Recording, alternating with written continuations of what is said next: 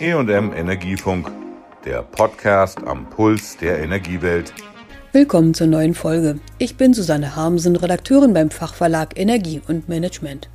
Heute geht es anlässlich seines 20-jährigen Bestehens um den Bundesverband Neue Energiewirtschaft BNE. Er setzt nicht auf große Feiern, sondern Aktivitäten und hat deshalb zum Jubiläum Standards für die gute Planung von Solarparks entwickelt. Damit soll ein schnellerer Zubau von Photovoltaikanlagen im Gigawattbereich möglich werden. Staatssekretär Patrick Greichen vom Bundesministerium für Klimaschutz und Wirtschaft war beim symbolischen Unterzeichnungsakt in Berlin dabei. Er kündigte in seiner Rede bei der Geburtstagsfeier des BNE bis Ende 2022 ein Entbürokratisierungspaket an, das Netzanschlüsse, eine Entfesselung der erneuerbaren Energien und der Digitalisierung umfasst. Auch ein Smart Meter Gesetz stehe auf der Agenda, sagte der Staatssekretär. Mit rund 200 Gästen aus Energiewirtschaft, Politik, Presse und Verbändelandschaft beging der BNE am 13. September sein Jubiläum. Der Energiefunk sprach aus diesem Anlass mit Geschäftsführer Robert Busch. Als der Verband sich vor 20 Jahren gründete, hatte er ganz andere Themen auf der Agenda, erinnert er sich. Am Anfang hatten wir ja einen anderen Fokus. Nach 20 Jahren kann ich natürlich sagen, dass wir mit dem Namen damals Bundesverband Neue Energieanbieter unser damaliges Ziel erreicht haben. Damals ging es ja um äh, Liberalisierung, Wettbewerb. Das war ja 98 passiert und 2002 sind wir gegründet worden. Da ging es eigentlich um Netzzugang und um Diskriminierung, um Unbundling. Da ging es um die Frage Verbändevereinbarungen. Da habe ich damals, bevor ich beim BNE war, noch eine Zeit lang im Wirtschaftsministerium gearbeitet. Da war ich in einer Taskforce Netzzugang. Da ging es halt darum, wie man aus 35 Paragraphen, die die FDP als Energiewirtschaftsgesetz, man würde sich jetzt fast wünschen, damals äh, gemacht hat, äh, wie man da einen Netzzugang hinbekommt. Die Idee war nicht schlecht. Das Problem ist, es hat dann doch nicht geklappt, weil damals die Verbändevereinbarungen waren ja so eine Art Vertrag zulasten Dritter, nämlich der zwischen Industrie und der äh, Gas- und äh, Stromwirtschaft und Verbraucher und andere waren eigentlich nicht vorgesehen und freier Händler für Endverbraucher auch nicht. Insofern mussten wir damals viel tun, um in die Netze überhaupt reinzukommen die Liberalisierung wirklich durchsetzen und auch schon damals gegen Bürokratie und anderes ankämpfen. Aber das ist, glaube ich, gelungen. Inzwischen ist der Kundenwechsel Normalität. Die Prozesse laufen weitgehend. Die Liberalisierung ist ja beim Strom angefangen. Dann kam das Gas. Danach fing dann die Energiewende ja erst so richtig an. Und da sind wir heute. Und da würde ich sagen, mitnichten haben wir da alles erreicht. Von der Liberalisierung auch im Markt, wo der Verbraucher sich seinen Anbieter selbst aussuchen kann, das gab ja zuletzt im letzten Jahr einen Haufen Schlagzeilen, dass da einige sich verschätzt haben und pleite gegangen sind. Finden Sie das in Ordnung, dass die Bundesnetzagentur die jetzt auch anzählt und die zum Teil ihre Vertragsbrüche dann auch wieder bezahlen müssen?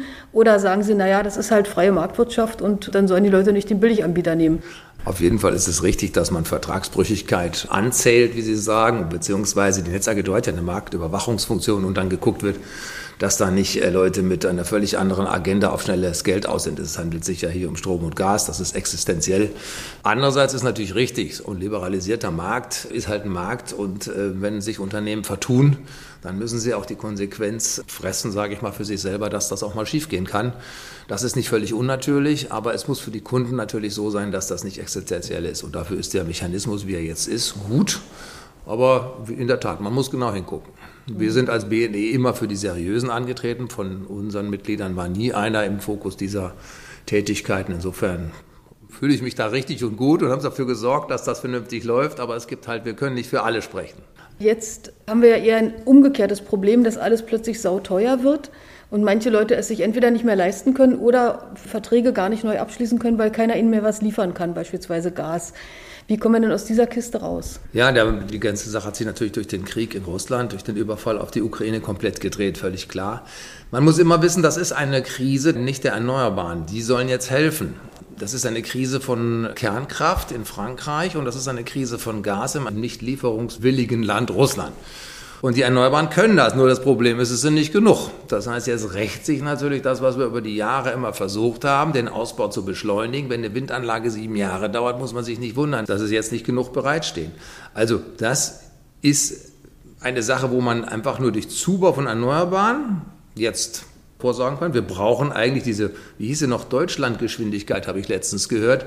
Also wenn das die ist, die man vorgelegt hat beim Bau von LNGs in Wilhelmshaven, wenn man das bei Wind- und Solarkraftwerken jetzt auch hinlegt, dann bin ich zufrieden. Aber da sind wir immer noch weit entfernt. Dafür müssen wir jetzt was tun. Was Sie als Verband tun, ist ja zum Beispiel die Vorlage von guten Planungsunterlagen oder guten Planungen für Solarparks oder für Solaranlagen. Was haben Sie da aufgesetzt und unterzeichnet? Genau, also die Frage bei erneuerbaren Energien ist ja nicht nur die Frage der Technik, die ist inzwischen gelöst. Die Frage ist die Akzeptanz. Die Leute müssen diese erneuerbaren Energienanlagen in ihrer Nachbarschaft tolerieren. Und damit sie das tun, müssen diese Anlagen erstens vor Ort auch Segen bringen, und zwar den Kommunen etwas davon abgeben, was sie da produzieren. Und sie müssen auch ins Landschaftsbild passen und sie dürfen die Natur natürlich nicht verschandeln, in Anführungsstrichen. Sie dürfen sie auch nicht übernutzen. Sie müssen sich einfügen. Und der Naturschutz ist ja genauso wichtig wie der Klimaschutz.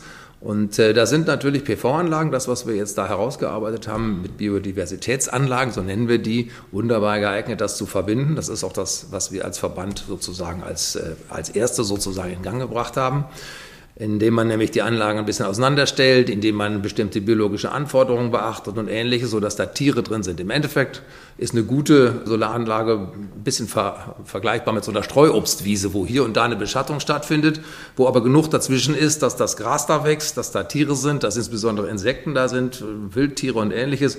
Und wenn sich das verbinden lässt, dann verstehen die Leute, warum das gut ist für sie, warum das gut ist für die Finanzen, weil die Anlage eben vor Ort auch was abwirft und warum man dann auch vorher weiterkommt weil man eben Landwirtschaft, für die ist das auch gut, Naturschutz und Klimaschutz verbinden kann. Und das ist existenziell, wenn man das nicht macht, kommt man nicht weiter.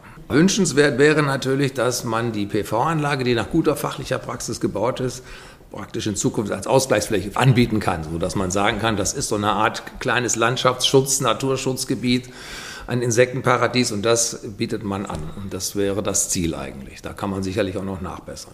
Sonnenschein haben wir um diese Jahreszeit vielleicht so von 10 bis 14 Uhr richtig viel Ausbeute, je nachdem, wie die Anlage ausgerichtet ist. Windstrom, je nachdem, wie der Wind weht. Reicht denn das alles, um Deutschland tatsächlich über jede Jahreszeit zu bringen? Die Anhänger der Fossilen sagen ja gerne, ja, die Dunkelflaute. Was machen wir denn dann? Dann ist bei uns kalt und der Ofen aus. Ja, natürlich müssen die Erneuerbaren als wettergeführte Erzeugungsanlagen mit der teilweise unflexiblen Nachfrage zusammengebracht werden. Wir können ja nicht aufhören, wenn wir mal die Dunkelflaute haben. Das heißt, wir müssen speichern und wir müssen flexibilisieren. Also wenn der Strom ins Netz kommt, dann kann das Netz ja, hat das ja mehrere Möglichkeiten. Es wird verbraucht, es wird zwischengespeichert oder es wird ins Übertragungsnetz geschoben und anderweitig verbraucht. Natürlich reicht das. Es reicht bei uns von den Flächen her und es reicht auch von der Technik. Die Technik ist kein Rocket Science. Die Speicher werden immer besser, sie werden immer billiger. Die PV-Anlagen sind da. Die Windanlagen können gebaut werden. Also das, das geht.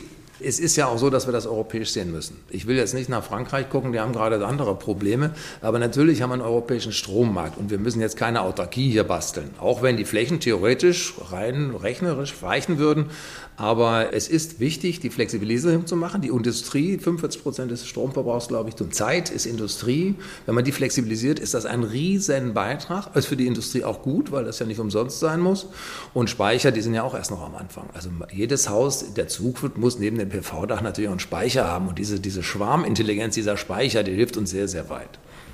Da gibt es ja schon Anbieter wie Sonnen und andere, die das auch quasi zumindest deutschlandweit anbieten. Wie ist es nach Ihrer Erfahrung? Funktioniert das schon ganz gut oder ist das nur so ein ja, Abrechnungsding, dass man am Ende sagt, naja, wir waren ja dann doch CO2-neutral?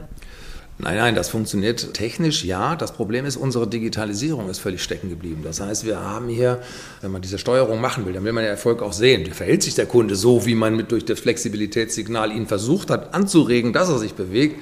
Wenn der Zähler das gar nicht kann oder mir das erst drei Tage später sagt oder viel zu grob sagt oder sonst wieder ein Fehler drin ist, weil er den Zähler gar nicht hat oder sowas. Also die Digitalisierung, wie wir sie jetzt haben auf der Abnehmerseite, die ist natürlich völlig verkorkst. Also wir rollen da einen Staatszähler aus über das BSI, der kann, ich will es mal vergleichen mit dem VHS-Rekorder, der staatliche VHS-Rekorder, während eigentlich im Wettbewerb und in der Technik Netflix längst gefragt ist und auch klappt. Das heißt, das, das muss viel freier gestaltet werden. Was wir brauchen, ist Datensicherheit und Datenschutz. Datensicherheit besonders, dass uns nicht irgendein Hacker sozusagen da reinfährt. Datenschutz auch, aber auch nicht mehr als bei der Telekommunikation. Also das ist eine verkopfte Lösung, die zum Teil aus der alten Energieverteilerzeit stammt, wo man genau wissen wollte, wer wie viel genommen hat, aber dann auch nicht mehr. Wir wollen ja jetzt steuern. Und wir haben ja einen Zähler, der kann Arbeit und Leistung. Wir haben ein Smart Meter Gateway, das überträgt die Sache nach draußen. Das ist so halb geregelt. Da kommen noch die Funkfrequenzen und ähnliches. Und dann erst kommt ja noch die Steuerungsgeschichte. Die ist ja noch nicht mal ansatzweise geregelt. Das heißt, da ist noch sehr, sehr viel zu tun. Und wenn das in dem Tempo, wie wir es jetzt haben, weitergeht, dann ist vorbei. Die Energiewende steht bis dahin. Jetzt gibt es mit dieser Solidarität innerhalb von Europa mit dem Stromaustausch beispielsweise schon die ersten Probleme dass in Schweden das Thema Anschluss ans europäische Stromnetz ein riesen Wahlkampfthema war, weil in Norwegen, seit es Nordlink gibt, die Strompreise gestiegen sind. Logischerweise, wir haben ja jetzt in der EU gerade auch eine ziemliche Strompreiskrise. Sehen Sie, dass Europa da tatsächlich reif genug ist, das Ganze als Gesamtaufgabe zu sehen? Die Portugiesen und Spanier zum Beispiel machen ja jetzt auch ihren eigenen Strompreisdeckel, weil sie denken, dass ihre Bevölkerung sonst überlastet wird. Ja, also es könnte noch reifer sein, sagen wir es mal so. Insbesondere die spanisch-portugiesische Lösung, die da gemacht wird, die funktioniert ja nur deswegen, weil sie nicht nach Frankreich rüberschwappen kann, weil durch die Pyrenäen die Leitungen eben nicht so viele sind und die, die, die sie da haben, wenn ich das richtig verstanden habe, ist die auch noch gedrosselt worden, damit das nicht passiert. Wenn jetzt natürlich jeder so seine Insellösung macht, das funktioniert nicht. Und die Kommission hat ja auch gesagt, ihr könnt Sofortmaßnahmen machen, Frau von der Leyen. Aber wir werden Anfang nächsten Jahres, was ich für ambitioniert halte, aber nötig, in der Tat, eine europaweite Lösung und Vorgaben machen. Das ist auch gut und richtig, weil wir müssen das nutzen, um zusammenzuwachsen und nicht jetzt weiter auseinanderzusplittern und jeder macht so seins. Das hilft uns nicht weiter. Also insofern, das kann man noch verbessern, sollte man auch. Wie müsste denn aus Sicht des BNE ein neues Strommarktdesign, was ja jetzt auch aufgelegt werden soll, europaweit aussehen? Die Merit Order Gaskraftwerk kann es ja eigentlich nicht mehr sein. Ja, die Merit Order schon. Die Merit Order ist ja ein Marktsystem, was an sich funktioniert. Wir haben eine Krise von Fossilen, wir haben eine Krise von Atom. Das führt dazu, dass diese Energien knapp sind, also geht der Preis hoch. Dann gehen die Preise für die über diesen Effekt für die dann runterliegenden, eigentlich viel günstigeren Kraftwerke mit hoch. Die freuen sich natürlich über sensationelle Gewinne. Aber was passiert normalerweise in einem Markt, wenn Leute mit relativ günstigen Kosten hohe Gewinne machen? Da kommen noch mehr und sagen, das will ich auch. Das heißt, eigentlich würden die Erneuerbaren, die, die fossilen Versagerenergien, sage ich jetzt mal, die würden die aus dem Markt drängen. Können sie aber nicht, weil bei uns durch Bürokratie und ähnliche Sachen, die wir gerade schon hatten, der Nachbau der Erneuerbaren nicht so frei zugebaut werden kann, wie es sein muss. Deswegen ja auch Biodiversität und so, damit das alles schneller geht. Jetzt müssen wir von der Geschwindigkeit der Windanlagen von sieben Jahren runter auf anderthalb oder zwei. Sonst erreichen wir weder die Ziele noch stellen die Versorgung sicher. Das heißt, man muss den Markt das machen lassen. Das ist momentan noch nicht möglich durch diese Effekte. Deswegen muss man sich Zwischenlösungen überlegen. Und deswegen wird ja über Gewinnabschöpfung und ähnliche Puffer, Weichzeichner und, ähm, wie soll man sagen, Entlastungsmaßnahmen gesprochen. Das ist auch richtig, weil er eben nicht so schnell kann aus den genannten Gründen. Aber eigentlich sagt die Merit Order klar, erneuerbare Energien sind billig, rein damit, die können das. Jetzt feiern Sie völlig zu Recht 20 Jahre. Was sind die Themen, die danach, wenn Sie dann wieder die Ärmel hochkrempeln, auf der Agenda stehen? Was muss als nächstes angegangen werden? Einiges haben Sie ja schon genannt. Also auf jeden Fall das Strommarktdesign, das hatten wir ja gerade gesagt, dass wir da ein vernünftiges Design bekommen, was den Zubau nicht behindert, was keine Kollateralschäden macht, was handwerklich so in den Sofortmaßnahmen, die wir jetzt bis zum Winter und über den Winter machen, aber auch in dem Zusammenspiel auf Brüsseler Ebene, auf europäischer Ebene so gemacht ist, dass es nicht ähnliche handwerkliche Fehler oder Konsequenzen, die man vielleicht auch nicht wissen konnte so schnell, aber die eben die Sache kaputt machen, gibt wie bei der Gasumlage. Dann brauchen wir natürlich hier eine Digitalisierungsoffensive. Wir brauchen hier mehr Flächen. Wir brauchen Entbürokratisierung, hatte ich gerade schon gesagt. Beschleunigung der ganzen Sache und wir müssen die Digitalisierung in Gang kriegen, damit die Prosumer und äh, die Kunden, die selber wollen, nicht durch einen Wust von Dingen abgeschreckt werden. Der aktuelle Regelungswust ist ja eigentlich eher geeignet, den Leuten zu sagen, tu das lieber nicht, weil ich möchte weder Gewerbe machen noch sonst was. Ich will einfach ein PV-Dach oben drauf machen, meinen Speicher voll machen, über einen Algorithmus, den ich im Zweifel nicht verstehe, den Stromernte vom Dach bestmöglich zu verwenden in meiner Heizung, in meinem Auto, in meinem Kiez, bei meinem Nachbarn, egal, das kann die Elektronik, kann sie auch jetzt schon, man muss sie halt nur lassen. Und dann noch der Zubau in Land und Flur an PV und Wind, dann sind wir einen großen Schritt weiter. Was noch fehlt, sind die Netzentgelte. Wir haben natürlich Netzentgeltstrukturen, die gehen auch über gelieferte Kilowattstunden. Das ist nicht zukunftsfähig, falscher Anreiz. Da muss man eine Strukturreform machen der Netzentgelte und wir müssen natürlich überlegen, ob wir uns wirklich 900 Stromgebiete leisten können. Also jedes Netzchen mit zwei Bauernhöfen und einer Molkerei ist natürlich kein Flexibilitätsmarkt. Das müssen größere Cluster sein. Das hat nichts mit Ownership Unbundling zu tun. Da muss man auch nichts enteignen, sondern da muss man einfach gemeinsame Betriebsführung von, ich würde es mal sagen, zwischen 15 und 25 Netzclustern machen, die sinnvoll zugeschnitten sind, wo man Flexibilität vor Ort machen kann, marktliche Flexibilität. Und äh, netzdienliche Flexibilität muss man auseinanderhalten. Das sind zwei Dinge, die nicht immer dasselbe sind. Das wird nicht immer verstanden.